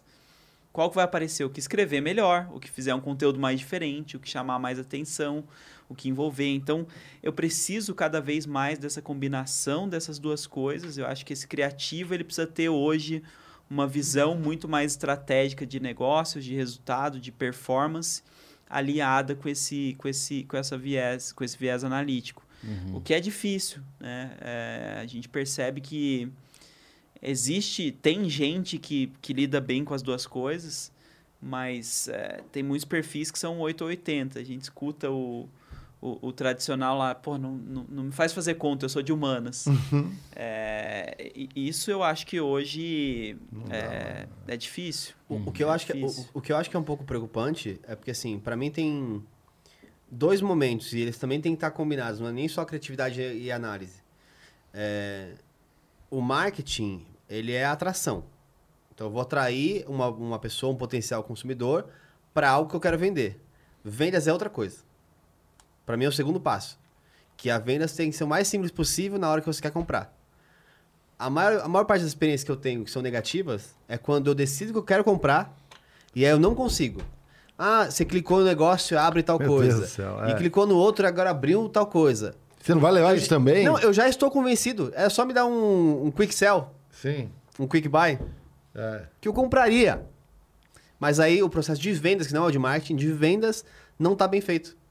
E aí é um outro gargalo. Exatamente. Aí você perde o interesse. Tem que botar mais essa informação, mas acabei de colocar. Não, né? mas mesmo, mesmo passando, dito que o processo de vendas está bem feito, o marketing, a, o- a- a parte de análise de dados, ela está bem direcionada, né? É, de, de novo, né? A inteligência de dados, ela está bem, bem projetada ali. Você ainda tem um componente de incerteza que diz respeito à experiência do usuário, que ela não é estática. Total, Tá? total. Então, assim, criatividade também envolve uma dimensão de flertar com coisas novas para se diferenciar. Eu, eu acho que, assim, quando eu penso em. eh, Quando eu falo de analítico, de, de, de criativo, eu tô, tô falando muito de talvez pensar em característica pessoal, mas se você pensar em disciplina, eu acho que tem mais duas coisas que eu acho que são muito, muito importantes. Uma delas é o interesse profundo e genuíno por pessoas. Você precisa ser viciado em entender o comportamento das pessoas. Por que elas fazem o que elas fazem, o que move, por quê. É, você tem que ser obcecado em conhecer o seu cliente. Porque isso é o que vai trazer para mim essa visão É, de jornada de compra. É, Uhum, eu é, é muito comum, para mim é um dos erros mais comuns que tem de um profissional de marketing é ele botar a bunda na cadeira, ele fica lá trabalhando pra caramba, estudando pra caramba. Ele lê 15 books da RD, ele faz três cursos online. Ele nunca bateu um papo com o cliente. Ele nunca sentou no balcão da loja para conversar, para entender como é que é, o que, que o cara tá procurando, como é que ele chegou ali, como é que não chegou. É, cara, isso faz uma diferença enorme em como você desenha as suas ações. Às vezes não, como você con- não consome nem o produto, né? Às vezes não consome produto, não sabe Sim, como é a e- e, experiência. e é uma coisa tão contextual assim, é tipo, ah, não é simplesmente você estar informado sobre as novas tendências ou o que, que o povo está procurando agora, é simplesmente tá acontecendo tipo um programa que por algum motivo viraliza e as pessoas buscam, ca- acabam criando conteúdos relacionados a isso. Por exemplo, aquele Round Six lá. Foi uma coisa que todo mundo falava nas mídias sociais. Todo mundo muita- fez sketch. Com... É, e todo mundo fez sketch para criar conteúdo em cima disso. Então é, é simplesmente você tem sites para aproveitar um momento que ele é rápido às vezes, né? Ele, ele, ele, ele vai num Vai pulo, mas é, é, ent- o que, foi? Não, eu queria linkar é, com... Manda ver, manda ver. Só linkar as duas coisas, que é o exemplo é, que o próprio André deu. Que é, o Round 6 é um ótimo exemplo. Porque dentro de Round 6, todo mundo fez conteúdo. E teve alguns que saíram primeiro. Até a gente fez conteúdo nisso. Até, Até- até, até o dia, até o dia que sai o Round 6 do MrBeast. Ah, não. Ali foi então, um negócio. dentro de um é, nível de competição, Ele fez o melhor. Que ele fez o round já six. tinham 100, tinham 300 conteúdos de Round 6. É. Mas ele fez o Ele definitivo. colocou o né? definitivo. É, isso foi. Que aí atraiu de fato a atenção, porque foi a criatividade com a execução. Tipo, cara, vou fazer um negócio gigantesco. Mas nesse ponto de ser obcecado pelo cliente, eu acho. Pô, eu tive um privilégio do meu início de carreira como estagiário na Unilever, né, em RD, né? Eu era de alimentos. Mas eu gostava de almoçar de vez em quando, bater um papo com a galera de RD dos outros produtos. E aí eu falava com um trainee, Patrick, nunca esqueci esse cara. Apelido era o Papa. Salve, Papa. e o Patrick, ele, ele trabalhava com o sabonete Lux, né? Lux Luxo. E eles tinham, ele falou assim, cara, eu tô numa neura, porque ele era de R&D, ele falou assim, eu tô conversando com a galera, eu tô num nível já do tipo, o cara tá tomando banho Como que ele faz? Ele pega o sabonete, ele esfrega e faz uma espuminha e depois passa no corpo, ou ele passa numa bucha, ou ele passa direto no corpo, porque eu tô desenvolvendo um sabonete que ele, é- o moldezinho, ele já tem umas pontinhas que ao passar no corpo diretamente já faz uma massagem e gera uma experiência, entendeu? Aí eu falei, cara, Mas entendeu? é legal pra cacete. É legal. Essa é a massa, e aí, né? aí ele pegando o Spardy. Aí, pra mim, o, o cara do marketing, ele tinha que estar no supermercado olhando assim, ó. Qual, qual que você tá pegando? Por que, que você pegou esse? Por que, que você não pegou aquele? Mas quantas pessoas estão tomando banho na sua casa? Você pega um pra você e outro É pra outro? isso. Cara, tem que entender essas coisas. É, aquelas alturas de gôndola, né? Tipo, Também, Você pô. tá na altura de, da visão do cliente, né? Por que, que certos produtos estão tão um pouco acima, E um os que são abaixo? infantis você põe abaixo. E, e eu né? tenho medo aqui, a gente tem pendido aqui, por exemplo, B2C, mas o B2B é a mesma coisa, Sim. cara. Você, cara, como é que você compra? Ah, você vai numa feira, você pede indicação para um especialista, você segue um blog, Sim. qual que é o seu caminho? É, eu, na RD, eu sempre tive o- como parte ali da minha rotina fazer muitas palestras, né? Eu faço palestras sobre marketing digital, empreendedorismo, é, centrismo no, no cliente. Cara, eu adoro fazer palestra, eu adoro fazer evento, por quê? Porque acaba e a galera vem conversar comigo. E aí ele fala assim, cara, eu tenho tal e tal, tal problema. Putz, quando você falou isso eu achei muito legal. Quando você falou isso eu achei que não se aplica pra mim. Cara, eu tô conhecendo meu cliente. Tudo que o cara traz de pergunta pra mim é um conteúdo que eu acho que é do cacete, que vai ajudar um monte de gente lá depois. Cada coisa que o cara traz de, putz, isso funcionou. Beleza, eu tenho que repetir esse negócio Que legal. então, porque isso aqui funciona. Então, é uma forma que eu tinha de estar sempre em contato com o meu cliente, de não perder de vista quem ele é. Porque, de novo, é, o, o, o criativo não é só um criativo de eu ter uma ideia maluca. É de onde ela vem. Ela tem que casar com o meu cliente, ela tem que fazer sentido para minha pra, pra minha rotina, para a jornada do meu cliente. Você trouxe esse ângulo, né, do tá antenado e tal. Eu acho que isso pode fazer sentido, mas é um, não é necessariamente mandatório. De novo, Sim. tem um monte de empresa que cresce baseada em Google Ads, ela não precisa saber o que está acontecendo no mundo, ela não precisa ter nem presença em redes sociais, ela não precisa ter nada, ela consegue vender. Então, eu acho que tem muito de entender o, o, o, contexto, a jornada, e aí nessa jornada você conseguir se inserir, você conseguir se encaixar no processo de compra com as suas, com as suas ações de, de, de marketing e vendas. né? Uhum. É, perfis de problemas, eles podem ser. É, como para a gente poder mapear a jornada do cliente, quais são os métodos assim? A gente separa em padrões, ranqueia, prioriza, é, reanalisa, investiga. Como é que funciona essa dinâmica? O que eu gosto de fazer é você tentar criar um processo de entrevistas separando os melhores clientes, os que mais compram, os que mais voltam e os piores clientes. É, por quê? Porque muitas vezes eu ilustro por contraposição. Fica claro. Ah, se ele tem tal característica, não dá certo. Se ele tem tal, dá certo. Às vezes, quando você está olhando só de um dos grupos, você não, você não tem a certeza. Tipo, um fator que está presente no que está certo também está no que não, está certo. E isso não é, no fim das contas, uma coisa relevante.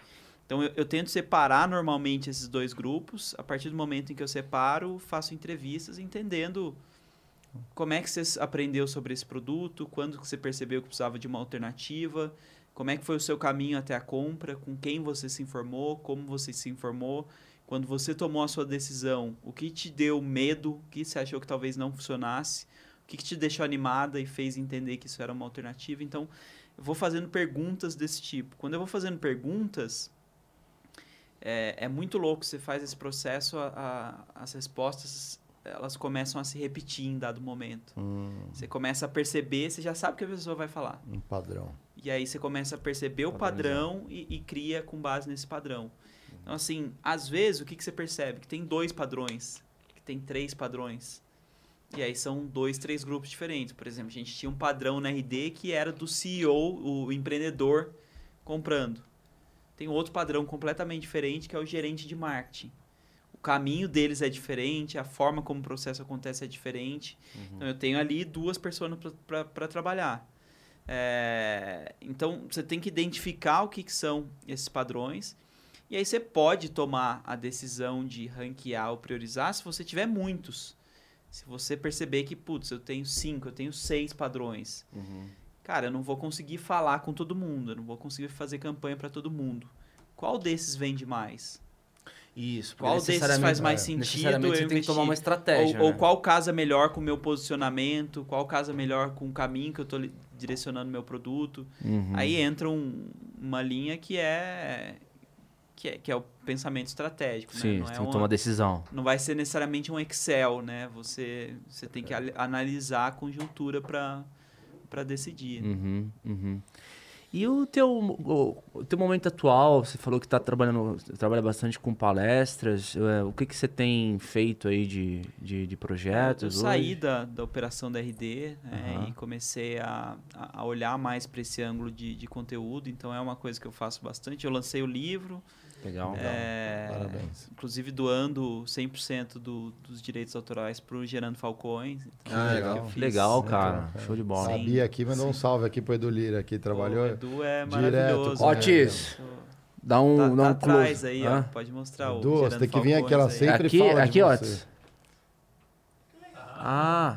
Não, não, não, mas a capa, o que, que você quer mostrar? é, eu quero... Atrás tá o Gerando Falcões. Ah, a tá. Aqui tá o Gerando Falcões, mas eu quero mostrar a capa. Ah, O livro aqui, do nosso querido André. Inclusive, Se você quiser adquirir. Tá em promoção na Amazon. Eu olhei agora aqui antes de vir, tá super barato. Olha lá. ali. Ó, Tem galera, não perca no aí, meu. Não e se você aí. apontar pro QR Code tá no canto da sua tela, mentira.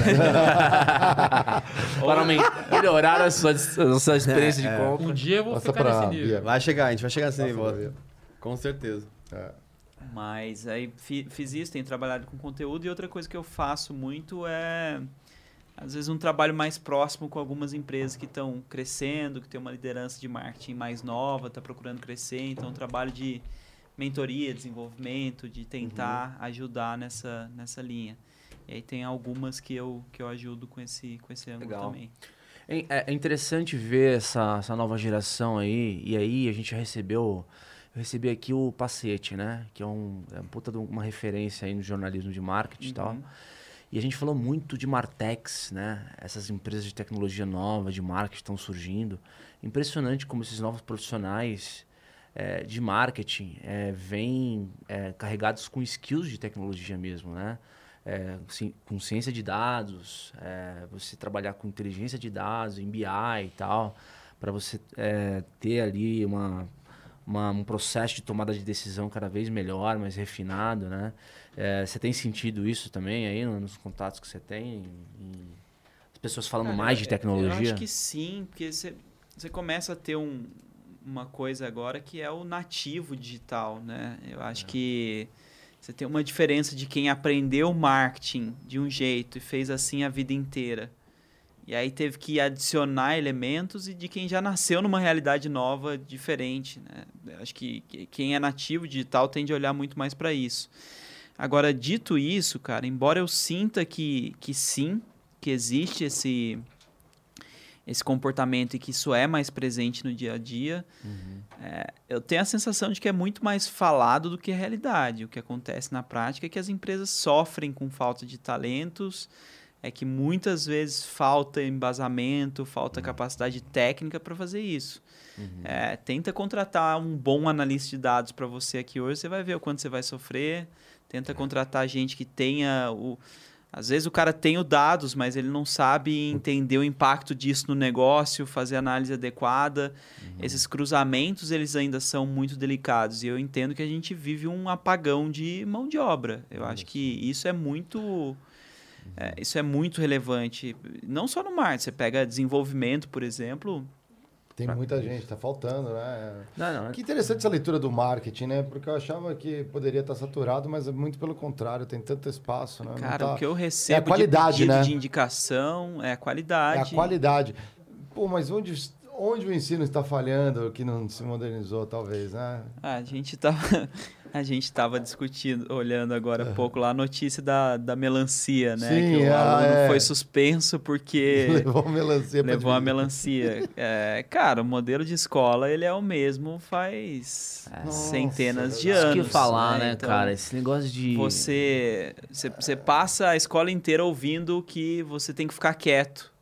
Aham. Né? Você tem que ficar quieto. você é o você está conversando enquanto o professor fala, o aluno que fala, ele é o pior aluno da classe. Nossa, é verdade, é. É. Aí você põe o cara na empresa e o que, que você quer dele? Ele não que ele nem- interaja bem com todo mundo, que ele faça boas apresentações. Uhum. Cara, tem uma desconexão imensa aí, né? Pô, Uhum. aí você dá o, o- a, a prova. Não, essa resposta tá certa, essa resposta tá errada. Aí você vem para uma empresa aqui e fala assim, galera, o que, que é melhor? É a gente fazer a live às 7 ou às 8? Como é que o cara sabe qual é a resposta certa? É, Não tem ninguém corrigindo, não tem ninguém dando resposta. Exato. É, você faz a prova que você teve que decorar. Cara, dia a dia você não tem que decorar nada. Você tem o Google, você precisa aprender a, a pesquisar. Você precisa... Então, assim, tem uma desconexão muito grande entre como a gente é criado e educado e o que é exigido Uhum, da gente quando, quando a gente cresce. uhum. E, e isso passa, vai, vai passando adiante. Aí você chega na faculdade, é, o que, que tem que ter na faculdade para dar aula? Tem que ter doutorado. Uhum. O cara, para ter doutorado, ele fez a faculdade, ele fez mestrado, dois anos, Às ele vezes fez é, doutorado é mais PHD também, né? É. Aí doutorado mais quatro, ele passou 10 anos de vida acadêmica, que é muito exigente. De forma alguma eu tiro o- Sim, sim. o, o nível de esforço. Aham. Só que quanto disso tá na empresa? Será que esse cara teve tempo de pisar numa empresa para fazer? Não, ele foi para uma carreira exclusiva. E aí quando ele chega lá para falar, Não tem base. não tem vivência, ele não tem rotina, né? Aí você tem que ter uma bibliografia. Você precisa ter os livros que você indica. Cara, o que está acontecendo agora não tem livro. Você vai ler em blog, você vai ler no Twitter, você vai ver no evento. Até sair o É negócio. verdade, o formato, né? A bibliografia é uma matéria do jornal. É, É, é isso. chegou nesse nível. é. Então, assim, é, eu acho muito natural, no fim das contas, a gente ter esse apagão que a gente tem. E é um problema que Interessante. não se resolveu ainda. É, e tem, tem a questão também da, da, do generalista versus o especialista, né? Acho que é, o mundo conectado ele pede o generalista, mas ao mesmo tempo ele, ele gera muito, é, muita distração para você construir é, especialistas, né? Explico, né? É, se você tem, você, você vai ter bombardeado de informação todos os dias. É, pelo menos comigo acontece isso, né? Às vezes você se se dedica para poder saber muito bem sobre uma coisa, só que tem outro tipo de conteúdo que já tá te bombardeando. Então você precisa entender de tudo um pouco para você dar conta da sua vida. Então, cara, então assim, é, é- é- o ser humano ele vive meio que um dilema, né, existencial hoje, né? Tem, tem isso também. É. Mas eu acho que, cara, dilema generalista especialista, eu acho que tem muito campo para ambos. Pra tá? ambos, né? Pra ambos. É, eu acho que eu, eu vejo, por exemplo, uma estrutura de marketing digital. Se eu começo uma estrutura do zero, eu quero um generalista comigo. Uhum. Porque eu acho que a gente precisa testar vários canais, a gente precisa fazer várias coisas ao mesmo tempo. Na medida em que eu encontro um caminho e, e avanço, é, eu quero um especialista. Uhum. Putz, eu já descobri que redes sociais é um negócio que funciona pra mim. Cara, eu quero a melhor pessoa de redes sociais. E dane-se que ela não entende de e-mail, que ela não entende de SEO, que ela não entende de vídeo ou qualquer coisa. Pô, vocês aqui fazem um podcast, uma estrutura legal e tal. Já entenderam qual é o formato de vocês, já entenderam qual é o vídeo. Cara, você quer gente que saiba operar bem aqui a câmera, a produção e etc. Você não, não precisa. Cara, se a pessoa entender essas coisas, legal, bem-vindo, mas você não precisa que ela entenda de coisas que vão além disso, porque você já tem clareza.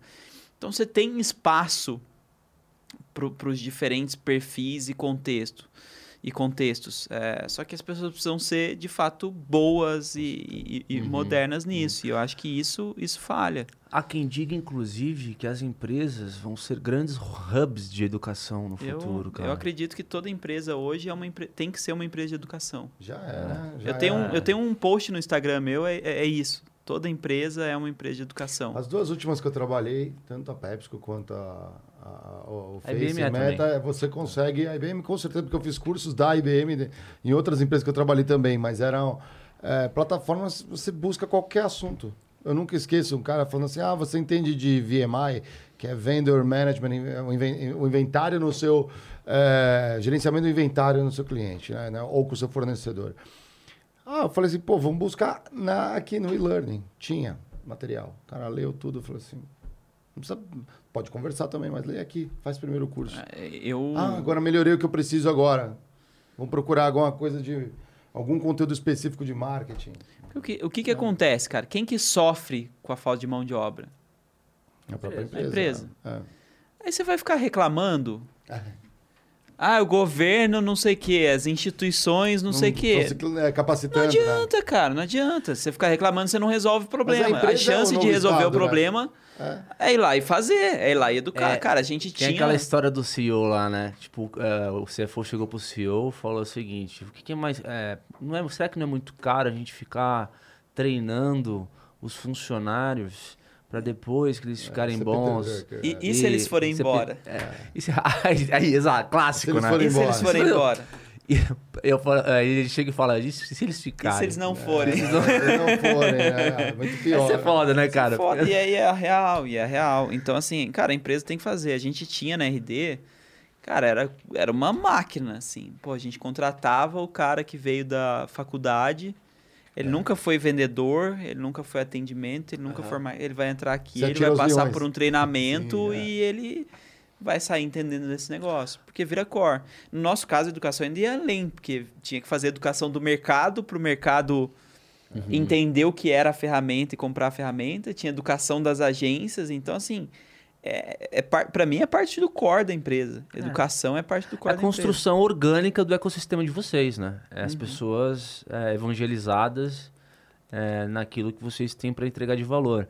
Agora, pô, pegando o gancho é, sobre a RD University, cara, é, como, é que, como é que nasceu? É, é, empresa. Acho que foi, foi muito desse contexto. A gente Ah. começou a ter gente entrando, a gente queria ensinar as pessoas. E aí a gente fez alguns treinamentos, cara, vamos gravar.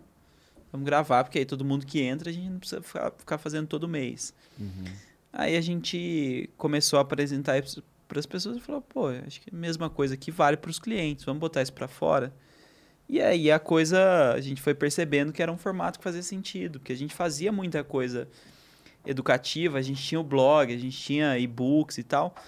Só que são coisas que muitas vezes não tem o começo, meio e fim, né? Você lê uma coisa, lê a outra, às vezes Uhum. não junta as peças do quebra-cabeça, às vezes perdeu um pedaço tem um senso de evolução, é. né? Aquela coisa de, A gente falou, é. o curso é uma coisa que, que traz essa clareza, é um formato Aham. amigável que as pessoas estão acostumadas. E aí entrou nessa linha. Beleza, então vamos ter uma coisa para educar, para capacitar. Aí o que, que acontece? As empresas, elas querem gente que opere a ferramenta. Putz, se o cara fez o curso e já tem um selinho, para ela é um aval. Então, é, eu formo gente que está pronta, a em- a empresa pode ir lá e contratar essas pessoas. Então, a gente começou a ver que isso era um, um ecossistema, que tinha uma coisa ali que para a gente era muito, era muito interessante, muito relevante. E foram, já foram mais de 100 mil pessoas passando pelos cursos. Né? E hoje, quem quer se capacitar, por exemplo, é, vocês é, abrem o blog ou vocês precisam se, é, as pessoas precisam se se inscrever em Tem o curso? University agora. É, É, então, a gente falando. tava falando Pô, disso aí agora. Como é que funciona? Pra, por exemplo, eu, eu sou um, sou um estudante, quero me capacitar na ferramenta da RD. Como funciona? É, o, a RD University ela tem cursos desde coisas mais. Como é que eu vou chamar? É, Entrada, assim.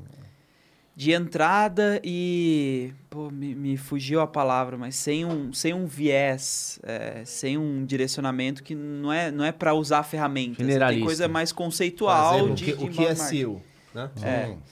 E, e, e a gente tem coisas específicas da ferramenta. E esses cursos eles são disponíveis para a comunidade. Então, alguns gratuitos, alguns pagos, alguns em Tá- tá promoção. é, tá, Ah, tá que rolando legal. aqui. Então você pode entrar aqui, pega. Pode descer um pouquinho? É, Pera aí, deixa eu só compartilhar com a galera aqui. Boa. É, então tem aqui fundamentos de inbound marketing para gestores, aqui aprofundamento em e-mail marketing e automação.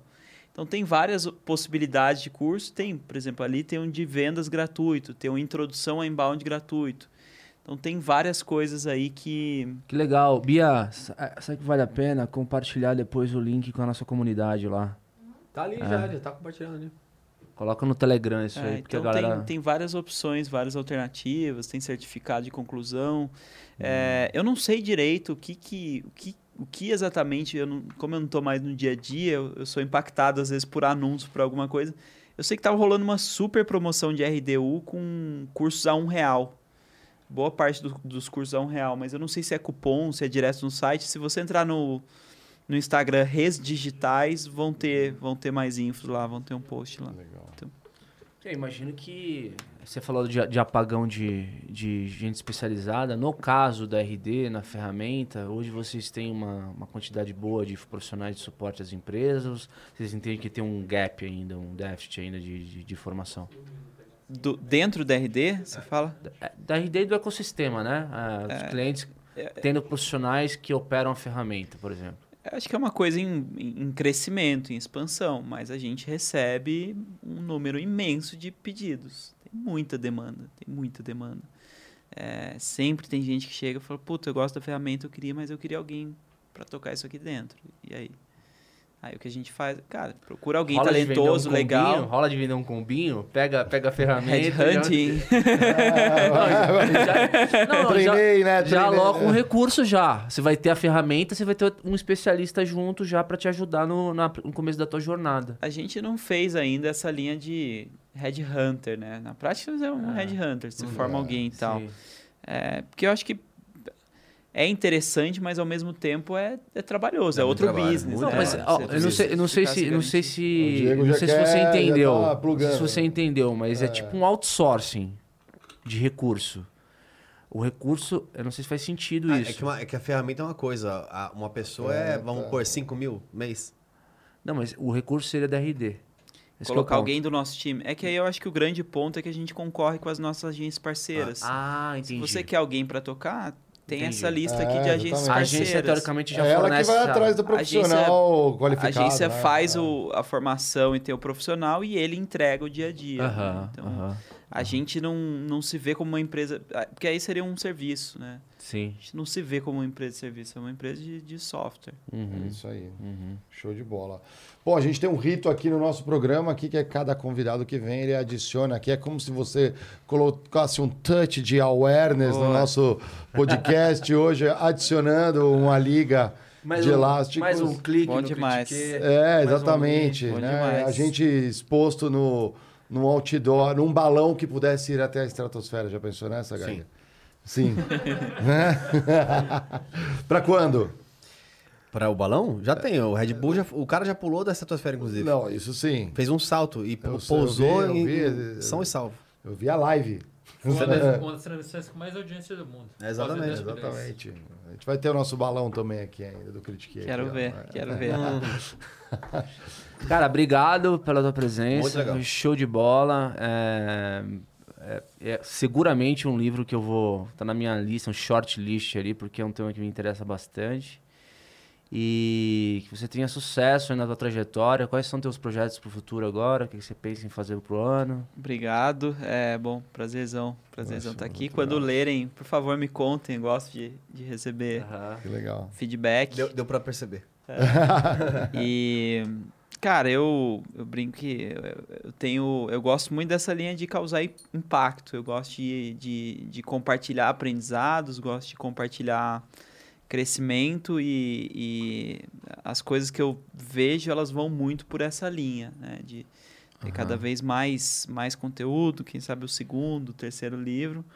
E, e eu não deixo de, de falar também que a minha, minha maior missão pessoal é a minha minha startup mais importante aqui, que é o meu filho, né? Então, Ah, acho que... É, ah, você tem um filho pequeno, cara? um filho pequeno de... Beleza. Tomás, Pai de primeira quase viagem? Três, é, primeiro. Legal. Então, é, sem dúvida, é uma coisa que, que eu olho hoje com tanta prioridade ou mais do que qualquer outra, qualquer outra coisa nessa linha. E, e as coisas que eu penso em fazer são muito no, no, no sentido de deixar um exemplo legal para ele, de fazer com que Claro. ele tenha orgulho, com que ele veja coisas boas e, e isso aqui que a gente está fazendo é uma coisa que eu, que eu me sinto muito bem fazendo. Eu acho que Uhum.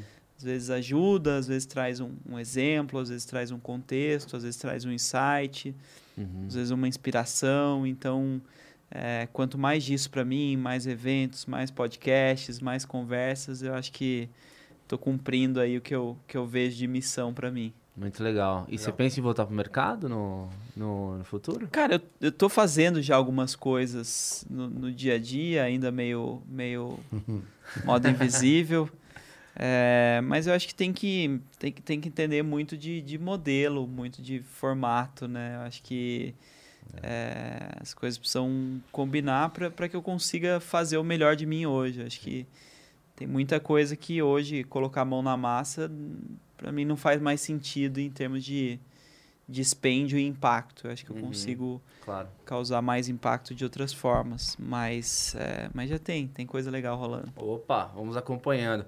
Cara, obrigado. Temos o rito final aqui, que é o ponto de entrada, ponto de saída. É né? isso aí. Eu Nosso RH monitora. Quando você bate ali, eu vou mandando salves pra galera aqui que deixou as suas abelhinhas, ABC Fernando, Fabrício RB78, o Diego Gomes pedindo aqui o Cartoon Cortes, Amarelândio, como sempre, Vitor Kerber. Teve um cara aqui que entrou que esse foi legal aqui, ó. Ele falou assim, o Lucas Conrad, ele falou assim, ó. O Lucas falou assim, ó, vim por emblema, encontrei ouro. que legal. Que legal, Boa, muito Lucas. bom. Aí, show de bola, André. Valeu, Zaz. Valeu. Obrigado, Hoje cara. dose dupla de Andrés aqui no Critique, né? Que legal. E a casa sempre aberta para próxima. Bia, quem vamos trazer na semana que vem? Agendas Critique aqui pra galera. É, Segunda-feira, Vanessa Sabione, Ó. do Agro Mulher. A gente teve Agro. um imprevisto, né, aquela semana, mas Ai, que legal. Tá Vai lá, ser- galera. segunda, na vai ao então. vivo. Pede muito agro. Então vamos é- ter agro na segunda, hein? Ó. Critique Agrocast. agro. Critique agro na segunda. Inédito. Inédito. É, quarta-feira a gente vai trazer o Guilherme Sacomani da Crypto.com. Legal. Boa. E quinta-feira o Metaverso. Kenneth Correia, Aqueles Correia. especialista em marketing metaverso. Muito legal. Ah, estrelado por André Geiger, solo. sim, sim. Solo, galera. Foi- Galera, vai Bem. ser. É o primeiro podcast do Brasil que foi feito no metaverso. Falando de metaverso. E falando de metaverso. Eu conferi porque É eu é estava lá metalinguagem, dentro. Eu estava lá dentro e eu vi que era um metaverso. É, é metalinguagem, né, no fundo, né? Quando estamos falando do meta dentro do metaverso. né? Eu não tava com óculos, né? Pre- Pretendo. Quanto é que tá custando um óculos? Mas eu testei. Eu testei, vocês vão poder ver em 2D, mas vão poder Ter a ter sensação. uma né? sensação do que foi a experiência. Que legal. Então fiquem aí ligados. Será que tinha uma bola de elásticos no Critic Verso? Será? Será? Será? Será? Será? E vão deixa os feedbacks. Dependendo, a gente pode adotar mais vezes essa ideia. Exatamente. É, Isso é é bem aí. bem-vindos essa ideia. Valeu, André. Muito obrigado, galera. Um bom fim de semana pra vocês. Juízo. E Ctrl 8.